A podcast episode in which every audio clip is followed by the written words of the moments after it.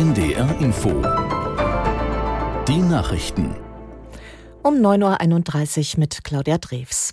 Israel hat die Angriffe auf Gaza ausgeweitet. Ministerpräsident Netanyahu sprach von der zweiten Phase des Krieges gegen die Hamas, die nun begonnen habe. Aus der Nachrichtenredaktion Konstanze Semideh.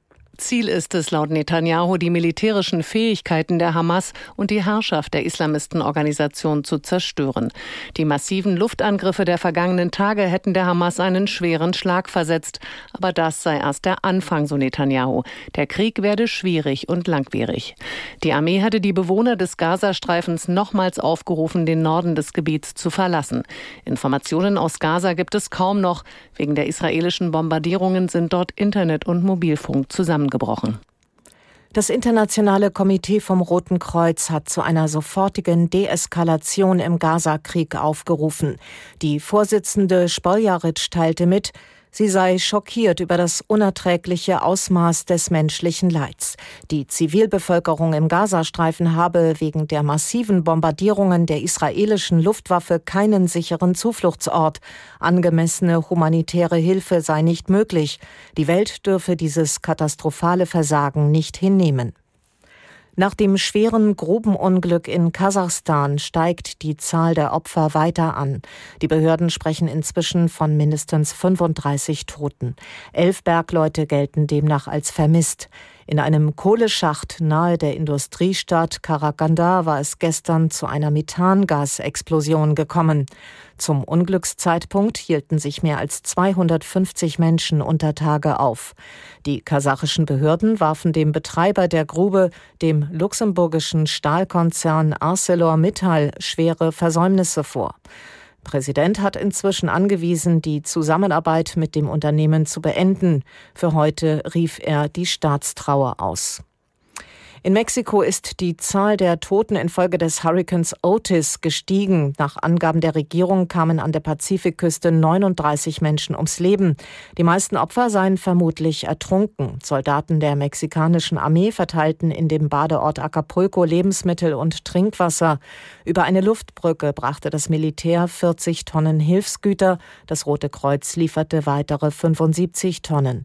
Medien hatten zuvor von Plünderungen berichtet. Hurricane Otis war in der Nacht zum Mittwoch auf Land getroffen und hatte in Acapulco schwere Verwüstungen angerichtet. Mit einem großen Gottesdienst im Petersdom geht heute in Rom das Treffen der katholischen Weltsynode zu Ende. Die etwa 360 Bischöfe und Laien, unter ihnen erstmals Frauen, verabschiedeten eine gemeinsame Erklärung. Aus Rom, Lisa Weiß. Konkrete Beschlüsse finden sich darin allerdings nicht. Immer wieder halten die Teilnehmenden, also Bischöfe, aber auch Frauen und männliche katholische Laien fest, bei diesem Thema gibt es unterschiedliche Positionen, zum Beispiel bei Fragen im Zusammenhang mit sexueller Orientierung, dem Zölibat oder bei der Frage nach dem Frauendiakonat. Gemeinsame Vorschläge und offensichtlich mehr Einigkeit gibt es dagegen zum Beispiel bei Themen wie Überwindung von Rassismus, Abbau hierarchischer Strukturen oder geschlechtergerechte Sprache bei Gottesdiensten.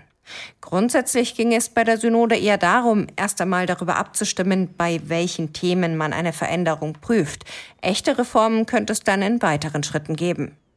Das Wetter in Norddeutschland. Heute ein Wechsel aus dichten Wolken und Regen, später etwas Sonne, maximal 13 bis 16 Grad. Und das waren die Nachrichten. NDR Info Podcast jetzt. Zwischen Hamburg und Haiti.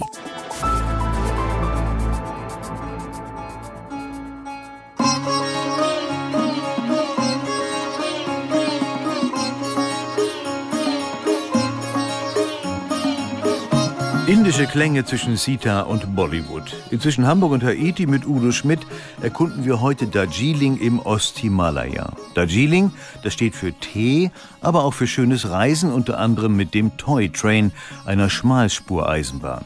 Darjeeling, das steht aber auch für den Klimawandel und die Folgen. Damit nämlich hat die Region, wie ganz